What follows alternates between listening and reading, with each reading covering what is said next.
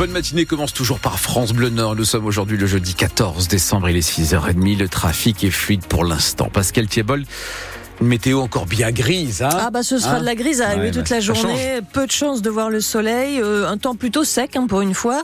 Et des températures ce matin de 6 à 8 degrés. Pascal, une visite symbolique donc hier à Tourcoing. Celle de deux députés écologistes qui se sont donc rendus sur les terres de Gérald Darmanin, ancien maire, toujours conseiller municipal, Benjamin Lucas, député des Yvelines, et Cyrielle Châtelain, députée de l'Isère et présidente du groupe écologiste à l'Assemblée, ont choisi le territoire du ministre de l'Intérieur qui porte la loi sur l'immigration pour visiter un centre d'accueil de jour pour sans-abri. Au Relais Soleil, une soixantaine de familles viennent chaque jour pour bénéficier de repas, euh, pour faire leur lessive ou des activités. En échange, ils s'acquittent de tâches ménagères.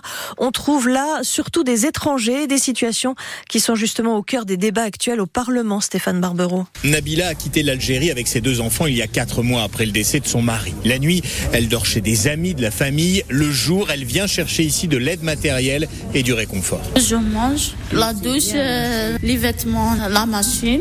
On est bien ici. Malgré des problèmes de santé. J'ai demandé l'aide médicale. Mes enfants sont acceptés. Mais moi, ils ont dit euh, en février, revient. Assise à la même table, Saadia, cette Algérienne de 60 ans est dans notre pays depuis 8 mois. Son visa a expiré et elle n'a qu'un seul rêve. Moi, j'aime la France. C'est comme un deuxième pays. Bah, parce que en Algérie, j'ai personne. J'ai mes deux fils ici, mes frères, mes sœurs. Saadia se dit prête à travailler, faire du ménage, mais sans papier, elle ne peut pas. Situation identique pour Adjapaï, cette mère de famille originaire de Guinée-Conakry, est en France depuis 2018. Son fils de 3 ans est né ici. Elle suit les débats actuels sur la loi immigration et craint un durcissement de la loi envers les étrangers. Ça m'a beaucoup fait mal et malgré tout, je veux rester en France et je veux que les Français me reçoivent. Il faut montrer aux Français qu'on n'est pas venu aussi seulement pour avoir leur allocation. Il ne faut pas toujours attendre qu'on t'aide. Parce que je vois des gens ici qui ont des papiers, qui n'ont pas besoin de ça. Ils travaillent très bien. C'est aussi le souhait de cette femme de 33 ans qui espère devenir un jour puéricultrice. Un reportage de Stéphane Barbero et 700 personnes ont été accueillies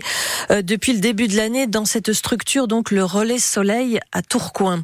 Près d'un millier de gendarmes ont été mobilisés pendant une semaine du 4 au 10 décembre dans le cadre de l'opération Force Tempête. Des contrôles à tout va qui ont abouti entre autres à l'interpellation de personnes recherchées, à la découverte de 12 voitures volées ou encore à la saisie de 850 cartouches de cigarettes de contrebande. Saisie également plus de 70 000 euros en espèces et près d'un kilo et demi de cannabis. À Rennes, la collégienne de 12 ans qui a menacé avec un couteau sa professeure d'anglais est hospitalisée. L'examen psychiatrique a conclu qu'elle était dangereuse pour elle-même. L'été dernier, elle avait déjà injurié et menacé un professeur dans un autre établissement. Une enquête pour tentative d'homicide est ouverte par le parquet de Rennes. Hum, France Bleu Nord, il est 6h33, leur combat a fini par payer. Pascal. Des anciens salariés de l'usine des Dunes à Lefrancouc voient, leur préjudice d'anxiété reconnu en raison de leur exposition à l'amiante au cours de leur carrière. Ils sont au moins 140 à se voir accorder en plus 8 à 10 000 euros d'indemnité versée par Ascométal. C'est plus que lors des jugements précédents. Les virus se sont en pleine forme alors que l'hiver prend ses aises. La grippe arrive. Le Covid est toujours là. La bronchiolite marque le pas et les autorités craignent, Cyril Ardo, que l'on revive le scénario de l'an passé qui avait plongé la France dans cette triple épidémie.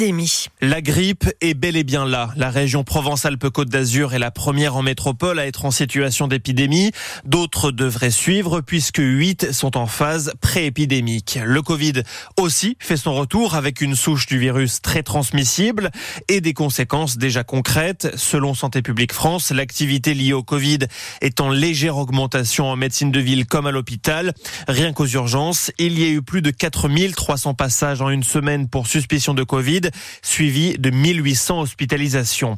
Alors forcément, le scénario d'une triple épidémie comme l'an passé est dans la tête des autorités sanitaires, mais sur le plan de la bronchiolite, le nombre de cas commence à décliner et on pourrait bien avoir passé le pic. Reste que les professionnels de santé rappellent les bons gestes, vaccination contre la grippe et le Covid, notamment pour les personnes les plus fragiles, et port du masque quand on est malade. Et nous reviendrons sur le sujet 8h moins le quart avec notre invité Jean-Marc Vandendrich, le directeur du service service médical de l'assurance maladie des Hauts-de-France.